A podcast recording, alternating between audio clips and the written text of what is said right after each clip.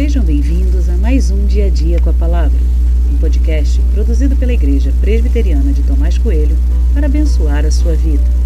O título de hoje é Nem toda preocupação é válida e tem por base o texto de Juízes 9:54, que diz: Então Abimeleque chamou depressa o moço, seu escudeiro, e lhe disse: Tire a sua espada e me mate, para que não se diga que uma mulher me matou.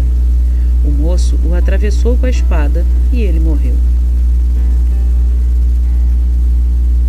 Todos os dias converso com muitas pessoas e tenho percebido elas sempre muito preocupadas com tudo. Algumas estão preocupadas com a parte financeira, outras com a família, outras com a saúde.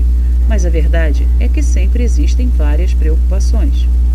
Existem preocupações e preocupações, e quem sou eu para julgá-las aqui? Mas é interessante pensar que algumas preocupações simplesmente desaparecem diante da complexidade de outras. E por isso, algumas preocupações até parecem bobas, sem sentido. E de fato são mesmo. Olhando para o texto bíblico, vejo Abimeleque com uma questão boba e fútil, e você vai entender o que estou falando. Ele tinha matado cerca de mil pessoas, queimando-as em uma torre, e depois disso ele partiu para fazer o mesmo em outra cidade. Só que quando ele ia atear fogo, uma mulher o acertou com uma pedra de moinho na cabeça e ele ficou gravemente ferido.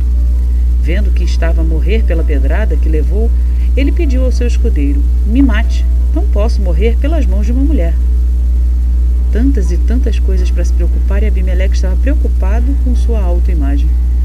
Sei que para a época isso seria uma desonra, mas era apenas a sua autoimagem, nada além disso. Uma preocupação fútil, boba, sem sentido.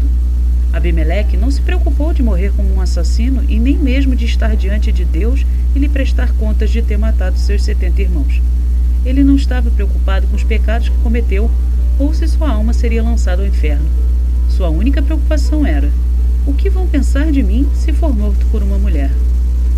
Nem todas as preocupações são válidas e nem todas elas são edificantes. Preocupações como a de Abimeleque apontam para a vaidade e não deveriam nem existir. Você tem se preocupado com o quê?